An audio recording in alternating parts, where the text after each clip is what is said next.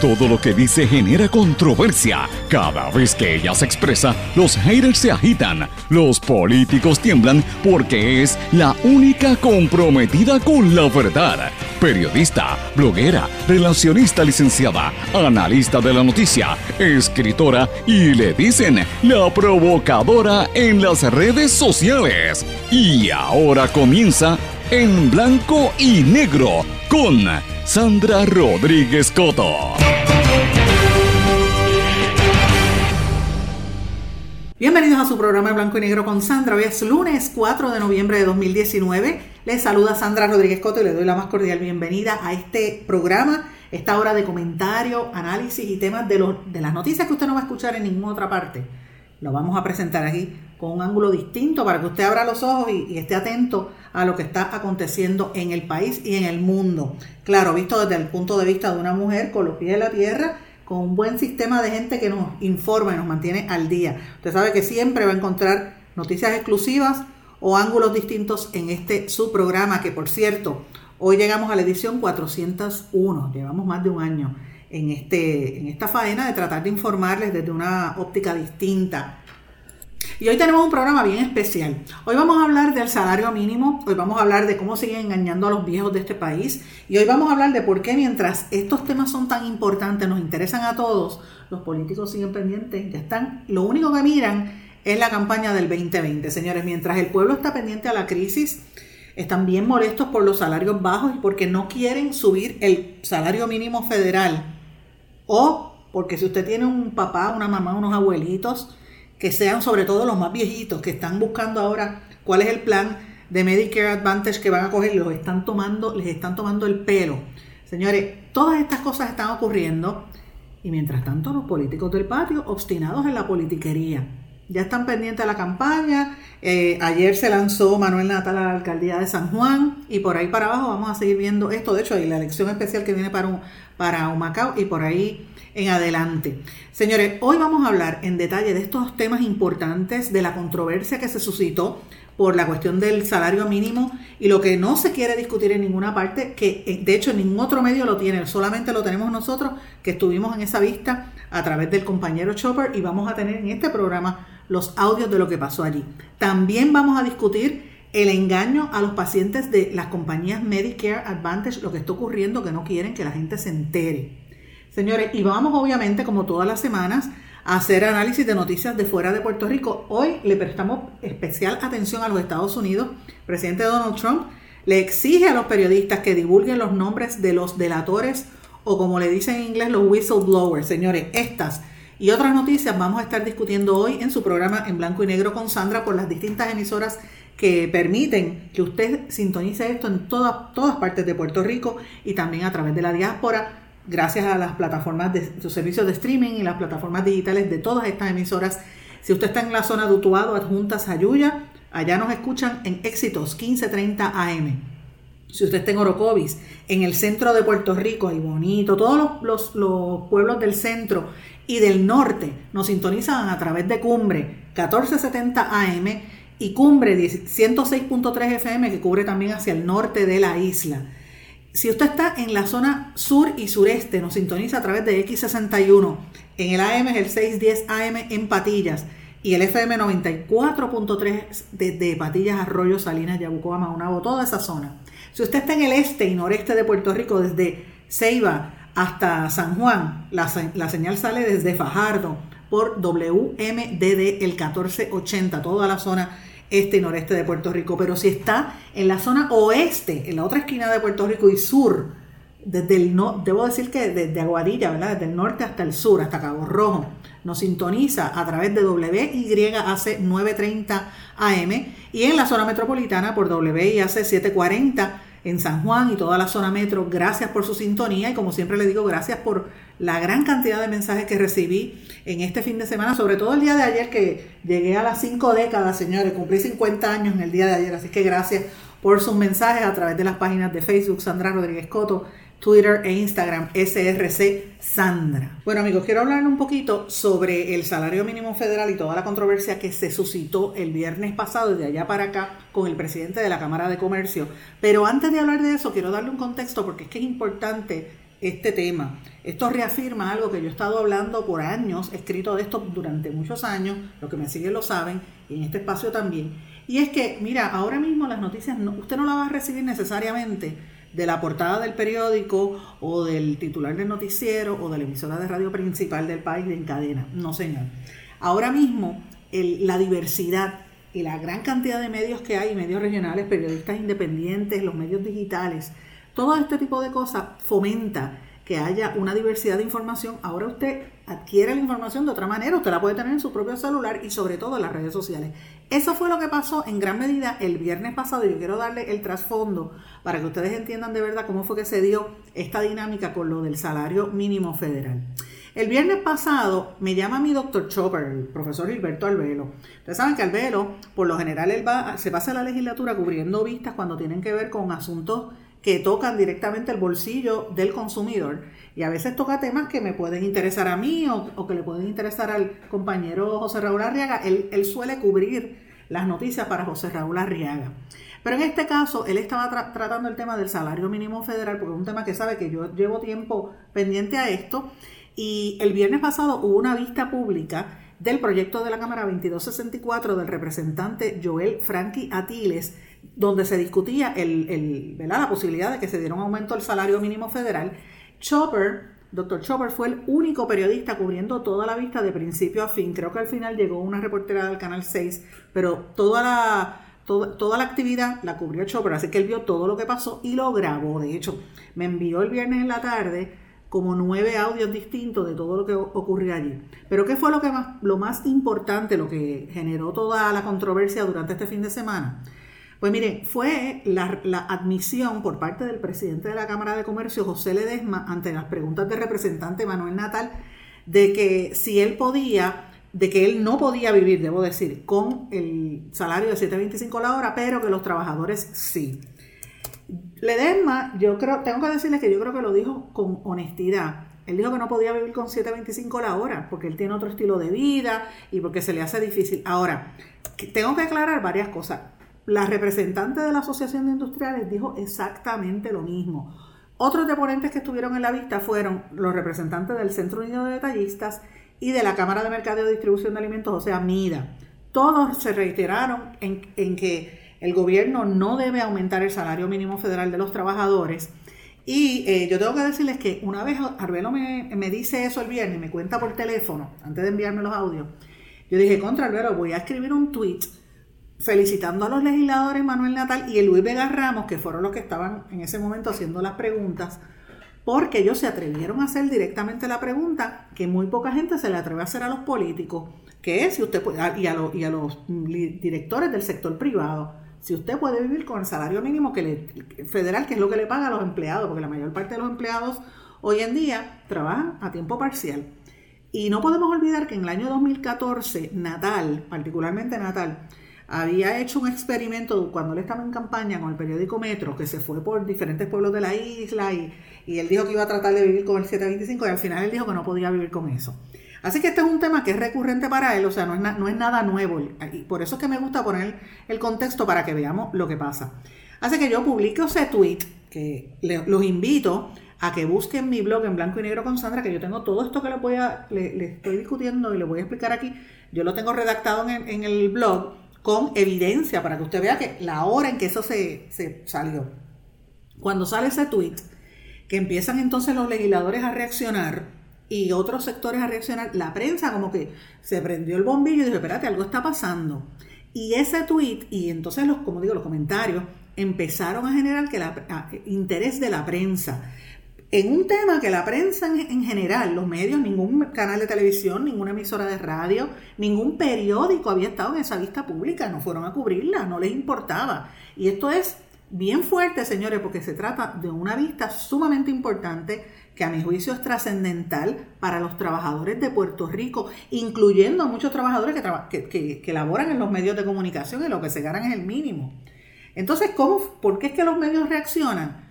Porque el, tema se convirtió en algo viral en las redes sociales. La gente se molestó, la gente dice, pero espérate, ¿qué hace el presidente de la Cámara de, Comercio diciendo como dice que, él no puede vivir con eso, pero nosotros tenemos que chavarnos y vivir con el 725 la hora. Esa fue la reacción de la gente. Y yo creo que es importante y es justo poner toda la perspectiva, toda la información para que usted llegue a la conclusión correcta con todo lo que ocurrió allí, no con pedacitos que dijo un periódico, por ejemplo, el periódico El Calce, que pertenece a Metro precisamente, publicó inmediatamente una foto de Ledesma con, el, con la cita que se le atribuyó en el, en el tweet y entonces empezaron rápido a hacer memes en los medios y después el Nuevo Día publicó algo y los demás siguieron publicando eh, sobre lo que decía Ledesma y la gente empezó a caer de arriba a Ledesma y a criticarlo. Y yo digo, mira, es injusto que se critique a una persona sin tú tener todos los elementos de juicio, ¿verdad? Eh, así que hay varias cosas que pasaron en esa vista pública que para mí son importantes y no se, eh, no se está mencionando por nadie en la prensa ni por las redes sociales que para que usted vea el nivel de desinformación, por eso es que es importante tomarse el tiempo y escuchar. Cinco cosas que se discutieron allí. Lo primero, a mi juicio que son importantes, la admisión de los portavoces de todas estas organizaciones, MIDA, Centro Unido de Tallistas, Cámara de Comercio, Asociación de Industriales, de que la derogación de la ley de cierre y luego la reforma laboral de Puerto Rico no, se, no provocó que se crearan los empleos que prometieron. Ellos prometieron que se iban a crear unos empleos y no se crearon con ninguna de esas dos leyes. Claro, eh, durante el discurso y las la ponencias de estas personas, sobre todo de Manuel Reyes, el de MIDA, explicó que las condiciones eran distintas. Así que la realidad es que eso es un tema que no se ha hablado. Número dos, también se dijo que las cifras del desempleo que está dando el gobierno de Puerto Rico son incorrectas, son falsas. Y esto es importante porque están dando una perspectiva, una, una visión de que aquí hay empleo y eso no es cierto. Número tres, también se dijo que el sector privado que estaba allí, entiéndase comercio, MIDE, industriales, CUD, favorecen que se elimine el bono de Navidad en el sector privado, pero no así que en el sector de gobierno. O sea, ellos quieren que el gobierno sin chavo pague el bono a los empleados para que los empleados puedan ir a las tiendas a comprar, pero a los empleados de las tiendas no le quieren pagar el bono. Eso fue lo que trascendió ayer en la vista. Número cuatro, que el sector privado quiere que se elimine la ley 80 cuando la mayor parte de los empleados que hay en el sector privado son a tiempo parcial y no tienen ningún tipo de beneficio bajo la ley 80. Y lo otro es que el amigo Manolo Reyes, que es el portavoz de MIDA, también dijo en la vista que la reforma de salud de Rosselló ha sido un fracaso en detrimento de los costos de hacer negocio en Puerto Rico y favoreció un seguro de salud universal. ¿Por qué yo digo que esto es importante? Y esto yo lo ato a mi columna del domingo, porque Puerto Rico está viviendo un momento bien difícil cuando nuestra población envejeciente está creciendo dramáticamente, muchos están desamparados y engañados por los planes Medicare Advantage, que eso vamos a hablarlo en, ya mismito, pero mucha gente mayor, usted ha visto que tienen que volver al sector privado a trabajar para poder sobrevivir porque los chavos no le dan y le han cortado las pensiones y eso que todavía la Junta no ha empezado los, recortes que se anticipan. Así que todo esto es importante, pero como la prensa no cubrió pues rápido, cogieron lo, más simple que fue el titular de que Ledesma dijo que no podía vivir con el 725 y con, y con eso han hecho este espectáculo. Miren, él, dijo que no puede vivir con eso, pues claro que no puede. Y, él dice que él dice que los empleados públicos, los empleados eh, pueden sí vivir con el 725. Pues miren, yo entiendo que sí, que los que pueden vivir con el 725, según, según Ledesma, ¿verdad? Según Ledesma, porque lo hacen Simple y llanamente porque tienen que tener dos y tres trabajos. Esa es la parte que Ledema no explicó. Usted puede vivir con 725 si tiene dos o tres trabajos, porque los trabajos no tienen los beneficios que tenían antes. Son part-time. Y miren, las estadísticas lo dicen, en Puerto Rico más del 50% de la fuerza trabajadora tiene un mínimo de dos empleos a tiempo parcial sin beneficio. Así que una persona que se gana 7.25 la hora no le da el dinero, pero puede, puede acceder y puede coger cupones. No le da el dinero para pagar, pero cualifica para plan 8 de vivienda. No le da dinero porque el, patrón no le da un, plan médico, pero entonces cualifica para la reforma de salud. O sea, que los que eran empleados privados hoy en día ganando menos dinero, cualifican para todos estos beneficios y eso quiere decir que el sector privado básicamente, que ya antes generaba empleo bien remunerado, ahora depende del gobierno y estos trabajadores dependen de los subsidios eh, federales. Por eso es que usted ve que el presidente de NIDA, de todas estas organizaciones, defendiendo que vengan fondos federales para atrás. Eso para mí es, lo importante aquí. De hecho, muchas veces se, da la percepción de que la gente que trabaja al mínimo federal y que los que reciben la tarjeta del PAN son cuponeros, le llaman así los cuponeros, le llaman la gente que, que, viven del mantengo. Miren, pero si uno lo pone a ver, el sector privado también vive del mantengo gubernamental, porque si no fuera porque le dan los fondos de la, de la UIA para los empleos, o le cubren el plan de, con el vital para los, para los trabajadores, o les consiguen el, ¿verdad? Lo que acabo de mencionar, que, que este, pueden cualificar para para el plan 8, pues entonces no reciben, no, no tienen que estar pagando la misma cantidad. Así que esto es importante que lo veamos porque obviamente aquí hay una, un doble discurso con toda esta controversia y a mí me parece que aquí lo, importante, lo importante de todo esto, señores, y lo que demostró la vista pública la semana pasada, como dijo el representante Luis Vega Ramos, es que los mismos eh, portavoces del sector privado se dispararon en un pie porque al crear empleos con salarios más bajitos, pues mira, la gente gana menos y por ende gasta menos, puede comprar menos y todo es menos. O sea, si, no, si lo que trabaja es un part-time no puede comprar carro. Y miren, ahora mismo los dealers de autos están, de hecho, por información que hemos corroborado, el mes de octubre cerró con un 10% menos de ventas. La gente que gana el mínimo federal no puede comprarse una casa porque no las puede pagar. Así que es un círculo vicioso, no hay dinero corriendo en la calle porque los empleos son eh, eh, y en una economía donde se supone que sea el, servicio lo que sea lo principal, los empleos no son bien remunerados. Esto se elimina, señores, si usted empieza de una manera u otra a mejorar las condiciones de trabajo del sector privado. Para que esos trabajadores estén contentos, mire, dele beneficio, dele beneficio, porque usted le puede dar el salario mínimo, pero páguele el plan médico o páguele un bono, pero no hace ni el bono ni el plan médico, lo que le da es el, mínimo, pues la persona tiene que tener dos y tres trabajos. Ese es el problema que hay. Y entonces, eh, a mí me parece que todas estas organizaciones, muchas de las cuales yo he tenido vínculos con ellos en el pasado, en la realidad, algunos incluso hasta clientes míos han sido en relaciones públicas. Pues mira, con el tiempo no se han sabido eh, mover a, las necesidades reales del, de la economía, punto. Muchas veces terminan respaldando a ciertos sectores dentro de sus propias industrias y, no a todos. Una de ellas es la misma Cámara de Comercio. La Cámara de Comercio lleva teniendo problemas hace décadas. De hecho, ellos ya dejaron de defender a los comercios, empezaron a, a defender a ciertos sectores de ciertos comerciantes y abandonaron otros, como por ejemplo los pequeños comercios. Por eso es que muchos se fueron para, para el Centro Unido de Tallistas, después se creó la, asociación esta de, comercio al detal y otras. De hecho, el, presidente de esa asociación, el creador Iván Baez de, Walmart, se desafilió de la Cámara de Comercio a raíz de las expresiones del EDESMA, porque supuestamente el EDESMA las dijo sin haber hecho un acuerdo con la Junta, pero el EDESMA no dijo nada que sea distinto a lo que la Junta ha dicho en otras ocasiones. La Cámara de Comercio en particular está teniendo unos problemas muy serios porque la Cámara de Comercio, de hecho, hasta económicamente están mal. Ellos no tienen ni oficina, ellos tuvieron que vender su, edificio en San Juan. ¿Por qué? Porque se, quedan en unos intereses político-partidistas y además, otra cosa también importante, todas estas organizaciones eh, se han convertido en, en centros donde dependiendo a quién esté en el poder, pues ese es el que van a respaldar. Y su interés es político-partidista y no necesariamente por mejorar las condiciones del sector. Por eso cuando vienen issues grandes, como el problema que hay en los puertos, pues se han quedado solos. Y ahora mismo Puerto Rico está en una crisis y uno debería entender que el sector privado debe asumir una posición más fuerte y trabajar en conjunto para defender lo que queda, defender los negocios que hay, porque señores, el gobierno sigue creando leyes con incentivos para los extranjeros, regalándoselo todo a los extranjeros. Vienen, ah, sí, ley 2022 Vamos a traer inversionistas, perfecto. Y los que están aquí, ¿qué es lo que están haciendo? Empujándolos para que cierren o vendan sus negocios y se vayan. Y yo conozco mucha gente que tiene capital local y no quiere sacar el negocio de aquí, pero se tiene que ir porque los, asfixian.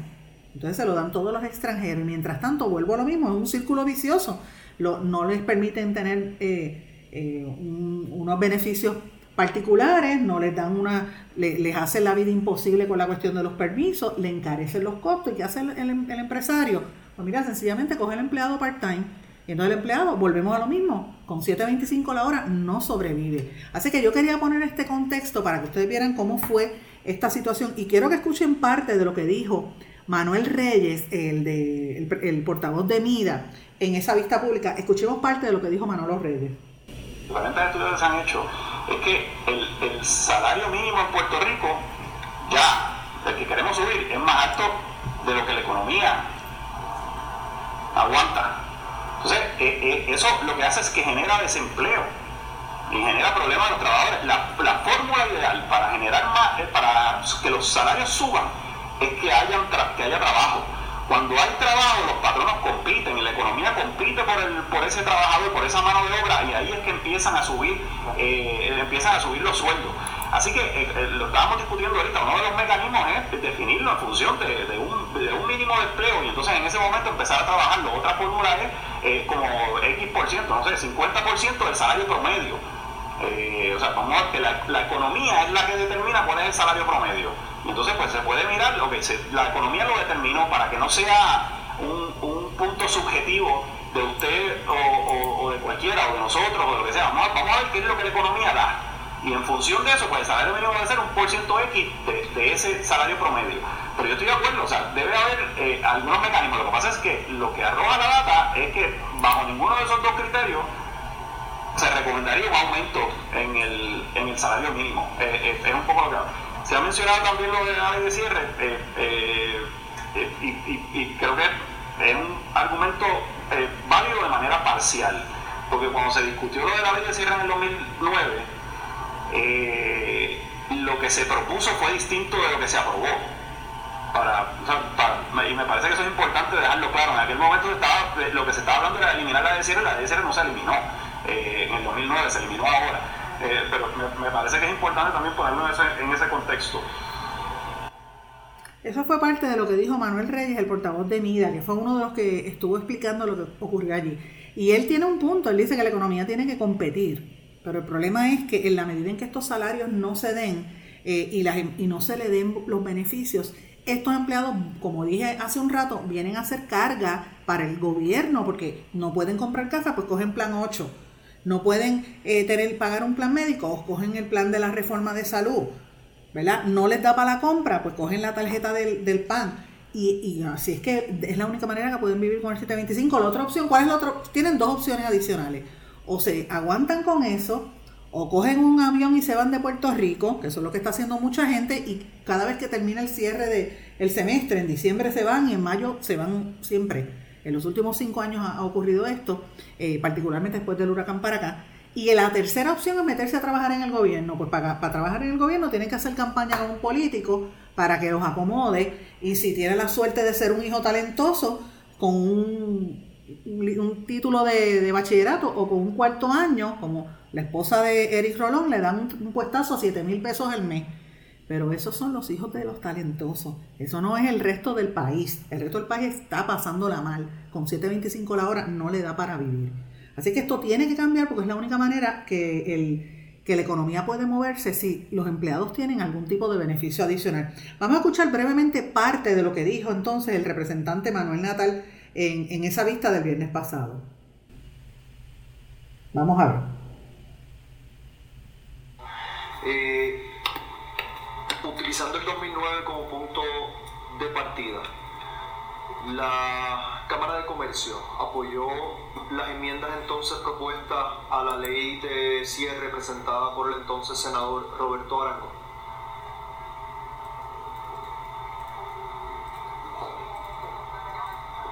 No, esa información. El centro detallista.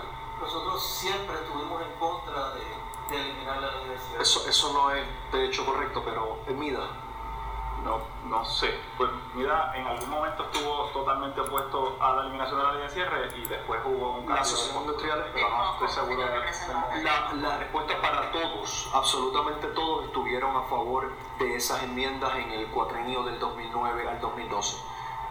¿Oyeron eso? Eso fue parte de la declaración de esa vista. Esa vista estuvo bien caliente, como les dije, y el mismo representante los hizo quedar mal porque, se da, porque las asociaciones han estado moviéndose con los vaivenes político-partidistas sin tener una, eh, una posición contundente en cuanto a los temas. Entonces, cuando vienen asuntos trascendentales, como pasó con, el, con la cuestión del, impuesto del inventario, con el cierre de los muelles después del huracán, pues mira, tienen ese problema, están debilitadas.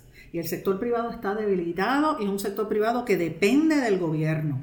Así que cuando vayamos a hablar de, los mantenidos del, del gobierno, tenemos que también mirar a las asociaciones y al sector privado que dependen de esa economía. Aquí, señores, si, si no haramos, todo para el mismo lado, el país no, no se va a mover. Definitivamente el pueblo de Puerto Rico no se va, no se va a mover. Yo quiero que el sector privado esté bollante, yo quiero que los, los comercios vendan, que los comercios tengan actividad económica. ¿Por qué? Porque cuando hay actividad económica importante, el capital se debe quedar aquí y debería generar mejores salarios a los trabajadores del país. Vamos a una pausa y regresamos enseguida. No se retiren, el análisis y la controversia continúa en breve, en blanco y negro, con Sandra Rodríguez Coto.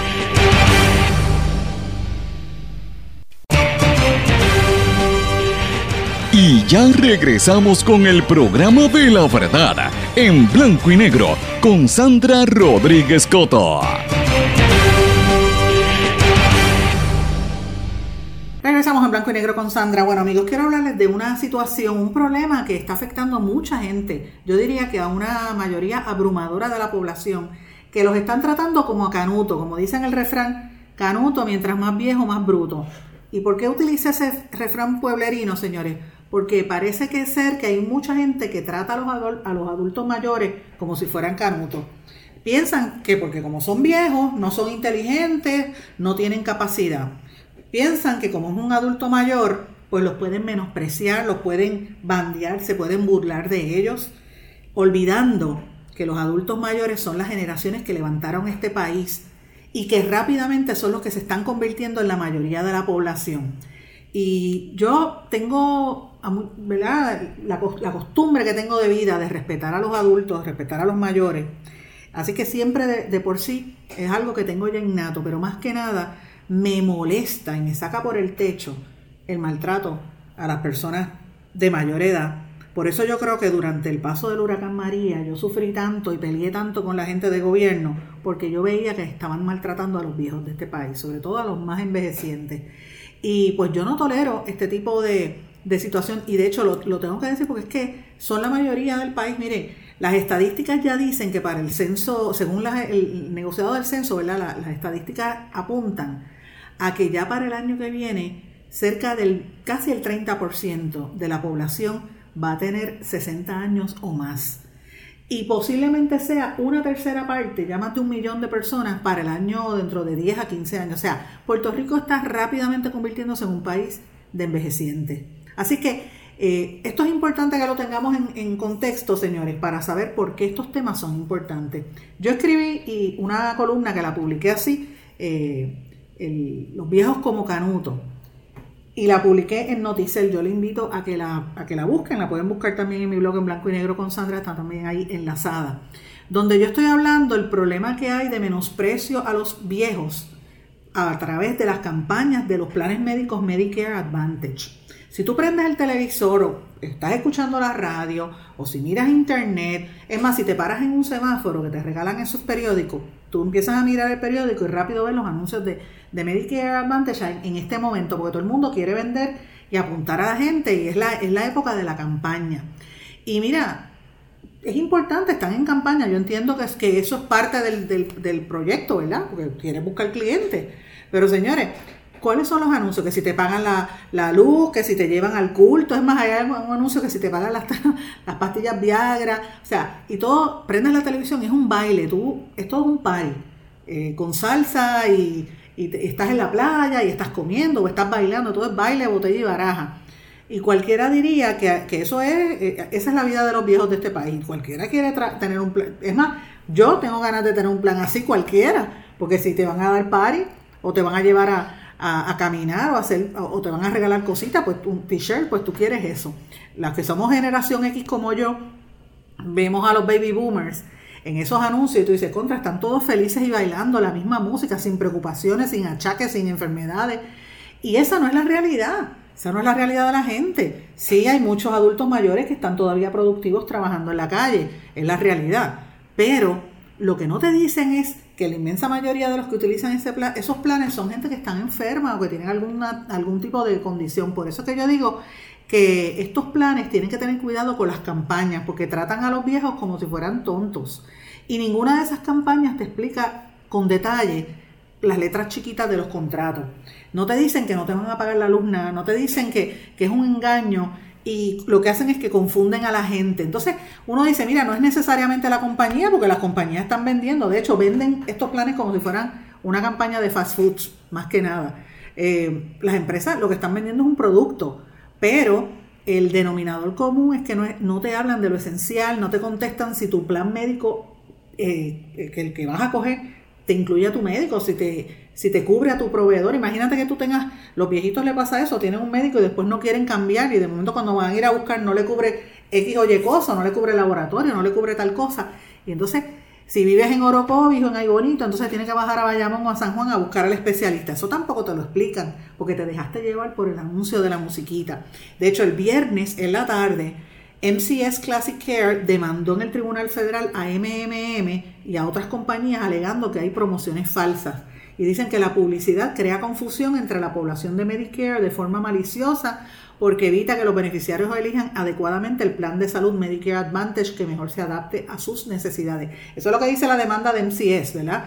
Pero si usted mira el anuncio de MCS, si usted mira el anuncio de MMM, el de Triple S, el de Humana y todos los que aparezcan, más o menos lo mismo. Uno no sabe cuál, cómo se distingue. Entonces yo pregunto, ¿dónde está el secretario de salud orientando a los viejos? Para que no caigan en, el pescadito. Callado como siempre. ¿Dónde está el comisionado de seguro más allá del pendiente a sus situaciones personales? Tampoco existe. Yo pregunto si existe algún procurador de personas de edad avanzada. Yo creo que no. Y DACO, eso ya lo eliminaron, porque yo no veo a DACO en ningún sitio con anuncios engañosos. O sea, el colegio de médicos cirujanos ha dicho algo. Yo sé que ellos han hecho algún tipo de comunicado, pero yo no los oigo de manera contundente defendiendo.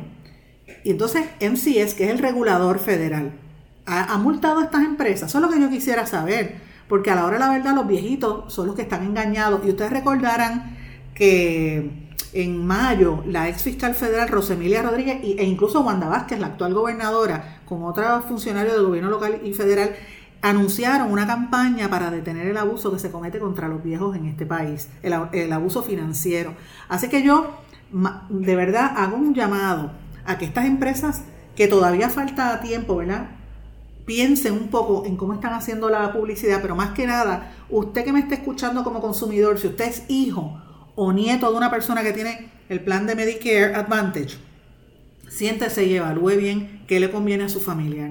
No permita que lo engañen. Yo no estoy hablando mal de ninguna compañía en particular, yo estoy hablando mal de todas como industria, porque la publicidad tiene que ser adecuada al, al, que recibe la publicidad, a tu público target, que son envejecientes que necesitan con calma que les expliquen las cosas, no hacia la ligera como si esto fuera un fast food. Así que mi llamado es ese, eh, a los familiares sobre todo, que estén bien atentos para que no engañen a los viejitos, a las personas mayores e incluso a veces le pasa a uno que, se le pasa también, este, mire bien las letras finitas, mire bien si sus médicos y sus proveedores están eh, incluidos en el plan que va, si usted va a cambiar de plan. Y sobre todo los medicamentos, porque no hay cosa más terrible, y yo los he visto a veces en las oficinas, de hecho varios médicos me escribieron después de esto, eh, eh, muchos médicos recibí muchos mensajes dándome las gracias, que a veces tú ves a los viejitos debatiéndose si compran un medicamento o compran comida porque no le da el dinero y el plan no se lo cubrió.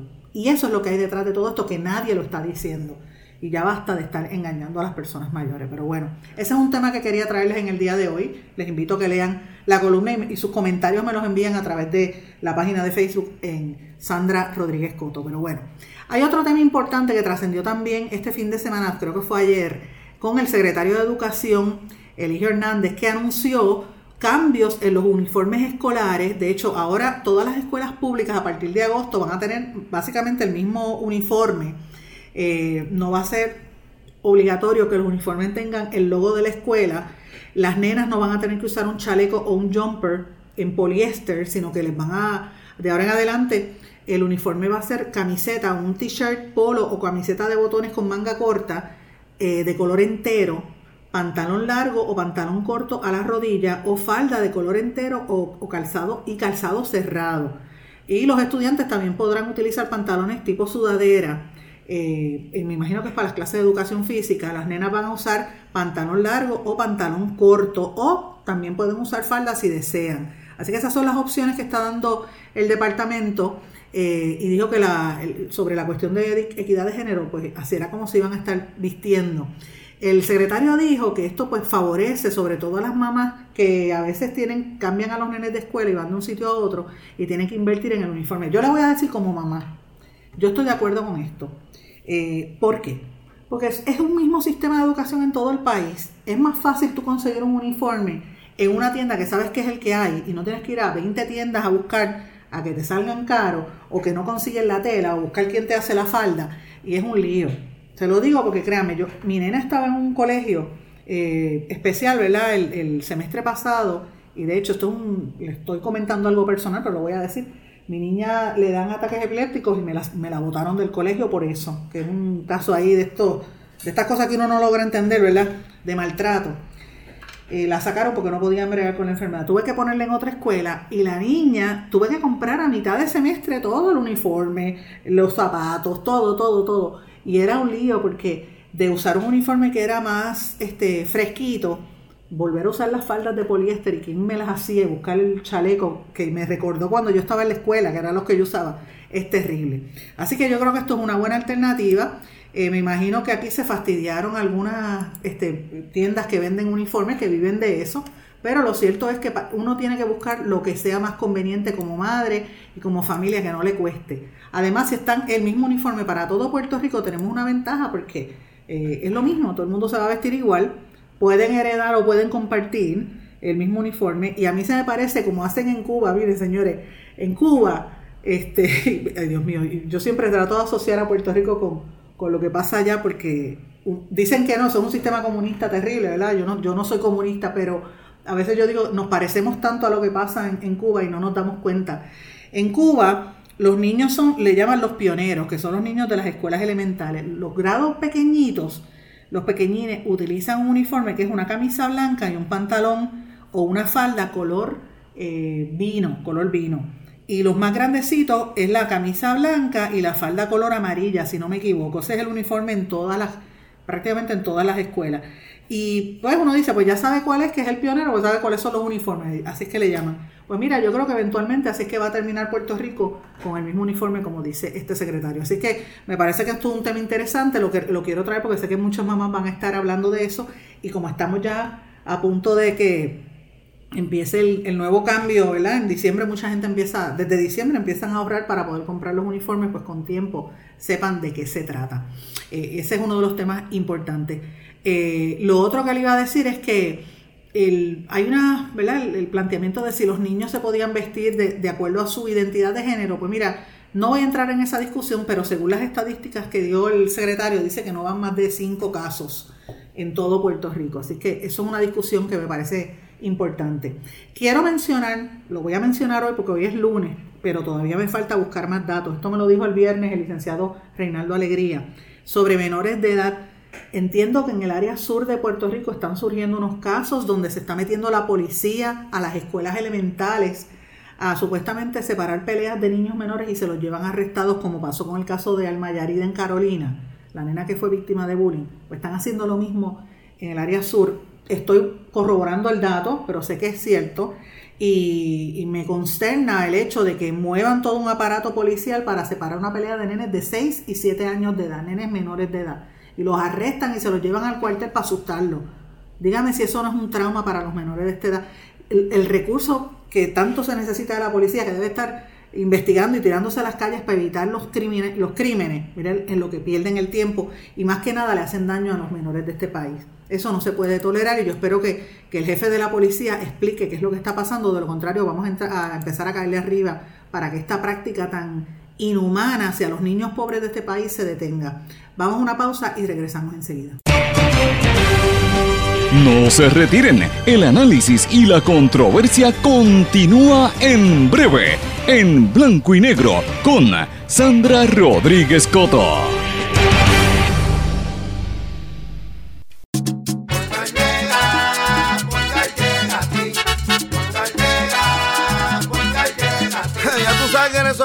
Responden, pero ahora botaron la ola. Porque ya no importa en qué parte de la isla estés. Si tuviste un accidente, mi gente de Poingal le llega a tu casa o trabajo para que no te complique. Con servicio en todas partes de la isla y el mejor servicio al cliente. Por eso y mucho más, yo Piru lo digo, yo quiero Poingal. ¡Duro!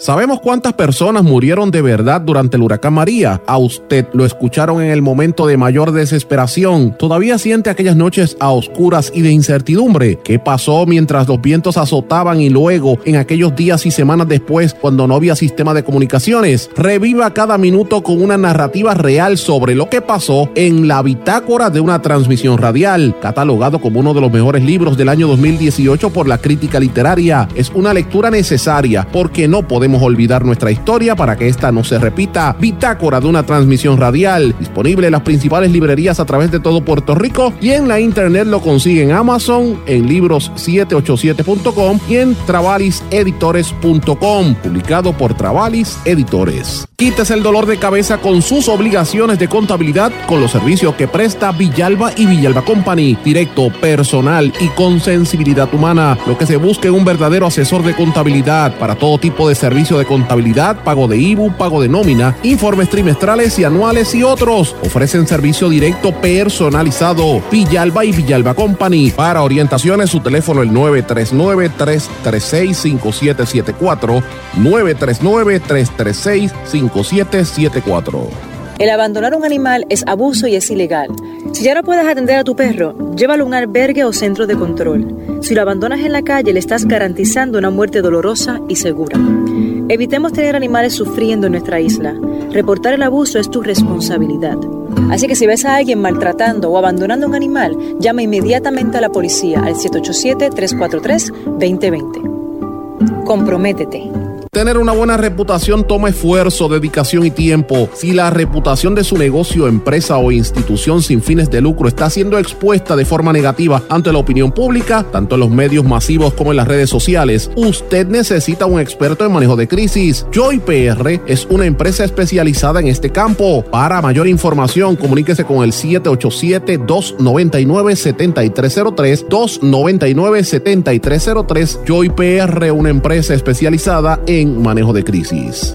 Aspira de Puerto Rico celebra 50 años educando y transformando a Puerto Rico. Lo ha logrado potenciando las circunstancias educativas y sociales que rodean a miles de jóvenes que viven en la pobreza, a veteranos y a poblaciones en alto riesgo. Para información sobre las actividades del 50 aniversario de Aspira de Puerto Rico y sus servicios, llame al 787-641-1985. También puede acceder a www.facebook.com diagonal Aspira de Puerto Puerto Rico.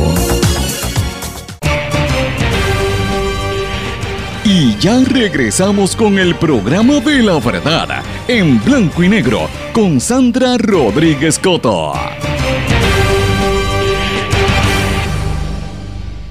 Y regresamos a esta parte final de Blanco y Negro con Sandra y vamos a hablar de algunas noticias que se nos quedaron pendientes que sucedieron este fin de semana y son importantes. La gobernadora Wanda Vázquez nombró a una serie de, jueces y de fiscales eh, y ella sometió esto al Senado, lo va a someter a consideración durante el día de hoy, que de hecho el presidente del Senado y también el de la Cámara hicieron unas expresiones a favor de esto. Los nombramientos incluyen jueces de primera instancia, de apelaciones, ascensos e incluso eh, jueces municipales también. Los jueces Héctor Vázquez Santiesteban, Ángel Pagan Ocasio fueron ascendidos al Tribunal de Apelaciones. Elvin Talavera Peraza y Jimmy Ed Sepúlveda Laverne ascendieron eh, a superiores del Tribunal de Primera Instancia. Las licenciadas Dariana Vázquez Ríos, Laura Martínez Rivera y Yadira Saavedra fueron nominadas a juezas superiores, superiores y los licenciados Catherine Brunel y Rafael Pérez a jueces municipales. En cuanto a los fiscales, la hoy jefa de fiscales Arlene Gadón fue ascendida a fiscal de distrito, Obdulio Meléndez Germain Baez y, eh, Vanessa eh, Marcano ascendieron, los ascendieron a fiscales auxiliares 2. Belinda Brignoni, Alba Bermúdez y Carlos Rivera Santiago ascendidos a fiscal auxiliar 3. También fueron nombrados como fiscales auxiliares 1 eh, Wandy Camacho, David Rivera, Karen Calo, y Vanessa Román y Ana Conti, también Enid Banch, que fueron nombradas procuradoras de relaciones de familia. Estas últimas dos, Ana Conti y Enid Banch. Así que esas son noticias. También trascendió que Jennifer González va a buscar quedarse en Washington. Esto es importante, amigos, porque como dije al principio del programa, ya están preparándose. Eh, Manuel Natal lanzó su candidatura a San Juan eh, por el partido eh, que todavía no se ha inscrito, pero dicen que tiene los endosos del, del Movimiento Victoria Ciudadana.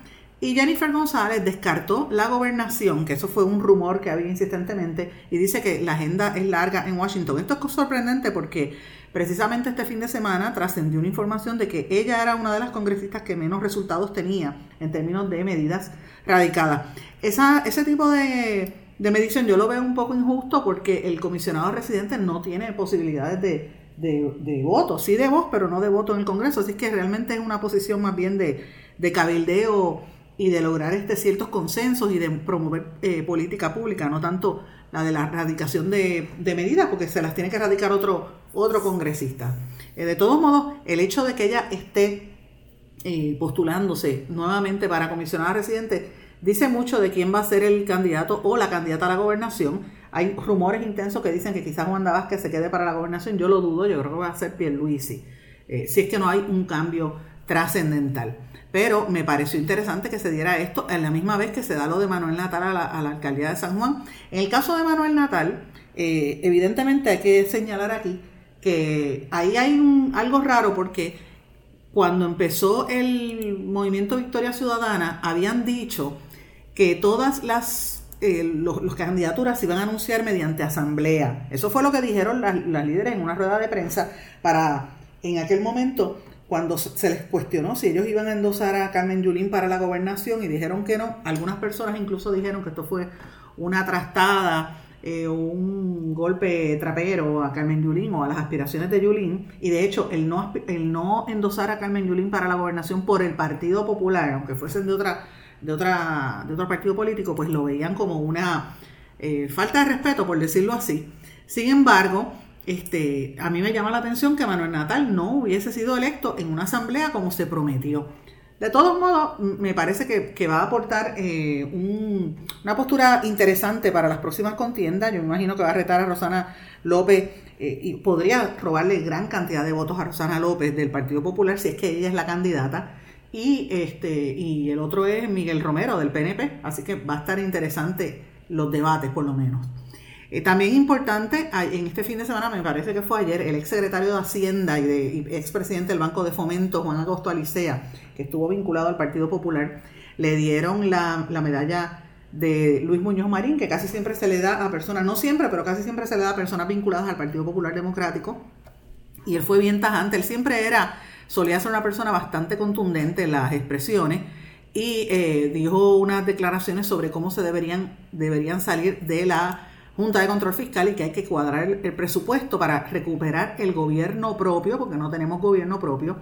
Y dice que los responsables de la corrupción son los presidentes legislativos, porque al final del día, y cito, reparten el bacalao, digo, el presupuesto. Me parece interesante este, lo que dijo este exsecretario de Hacienda, que siempre los que recordamos a Agosto Alicea siempre recordamos que era una persona bastante controversial. Amigos, este fin de semana hubo un tiroteo en mi pueblo de Guaynabo que quedó captado en vídeo. No sé si lo, escucharon o lo vieron en las redes sociales. Una situación impresionante. Estaba un merenguero tocando en, una, en la tarima cuando empezó el, tiroteo en el negocio del Trapiche. Eso queda en el, en el barrio Cantagallos. Y ese barrio queda bastante cerca de la urbanización donde yo vivo. Y honestamente, yo sentí los tiros.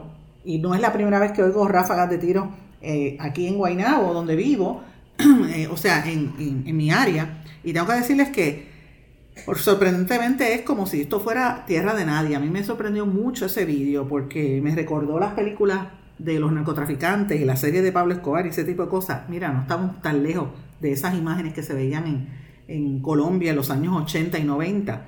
Pues mira, hasta en actividades públicas, en centros comerciales. Mira cómo le disparan y no les importa. Eso provocó la muerte, le cobró la vida a una adolescente de 16 años y dejó a cuatro personas heridas, o sea, está manga por hombro. Y hablando de muerte, este fin de semana falleció el astrólogo puertorriqueño y bailarín y actor Walter Mercado a sus 87 años. Esta fue noticia de titular en todos los medios y evidentemente también en los medios internacionales. En Estados Unidos bastantes medios le dieron cobertura porque Huerta Mercado tenía una posición importante, sobre todo en, entre los medios latinos e hispanos por año. Fue, eh, yo te diría que el primer astrólogo así reconocido en, los medios hispanos. Así que esas son algunas de las noticias locales. Noticias de fuera de Puerto Rico, comienzo con los Estados Unidos.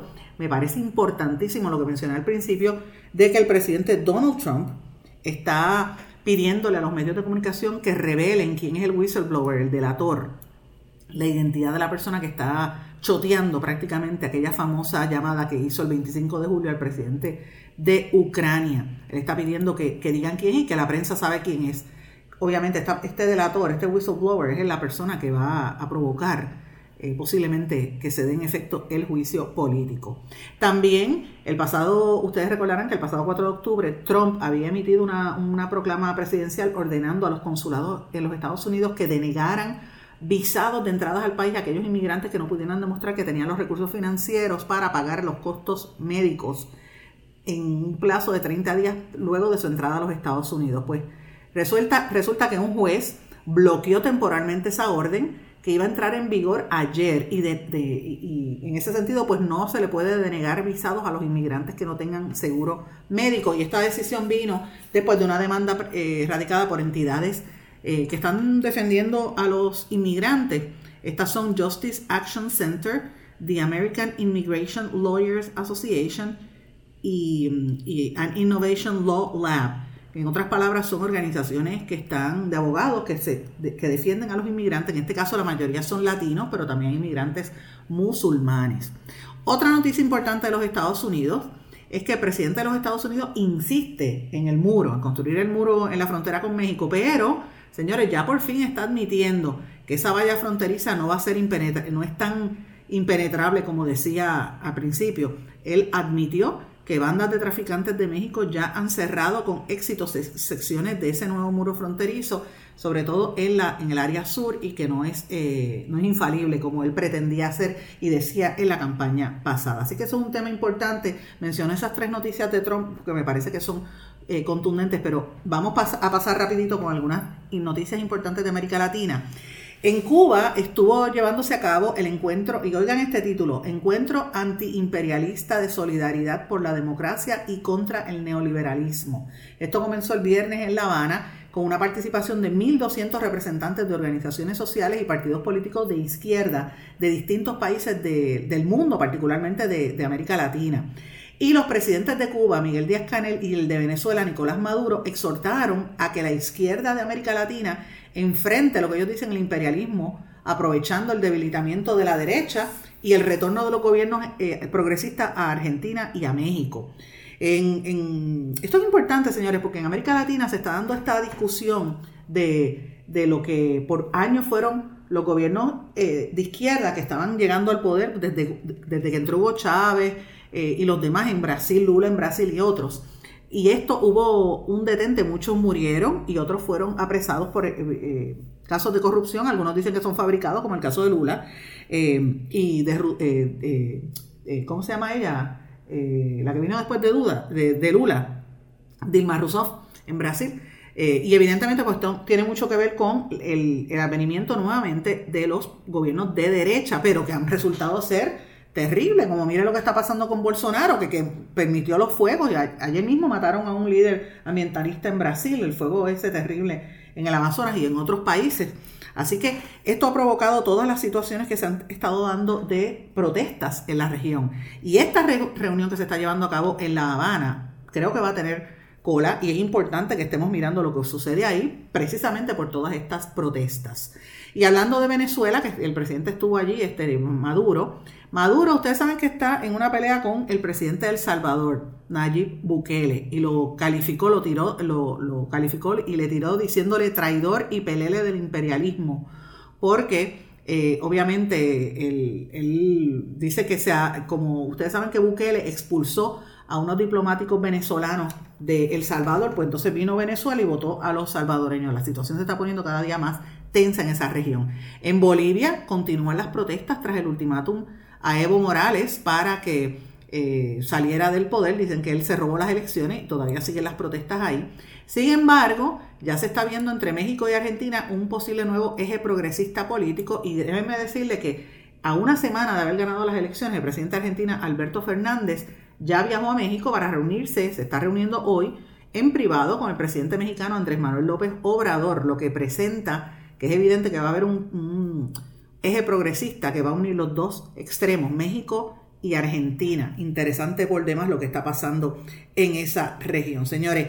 Así que estos son algunos de los temas importantes en América Latina. Quería mencionárselos para que estén atentos. Va a haber noticias en cuanto a esto en el contexto de todas las protestas que se están dando en la región. Hay que estar atentos a lo que a los resultados de lo que va a salir en la reunión en La Habana, que me imagino que saldrá hoy. De ahí estaremos escuchando y viendo reacciones en otros países de nuestro hemisferio. Señores, con esto no tengo tiempo para más, me tengo que despedir, no sin antes desearles a todos que pasen muy buenas tardes, espero sus comentarios, me puede escribir siempre en Facebook en Sandra Rodríguez Coto o, en Twitter SRC Sandra. Que pasen todos muy buenas tardes, será hasta mañana. ¿Se quedó con ganas de más? Busque a Sandra Rodríguez Coto en las redes sociales o acceda a en blanco y negro.blogspot.com porque a la hora de decir la verdad solo hay una persona en la cual se puede confiar. Sandra Rodríguez Coto en blanco y negro.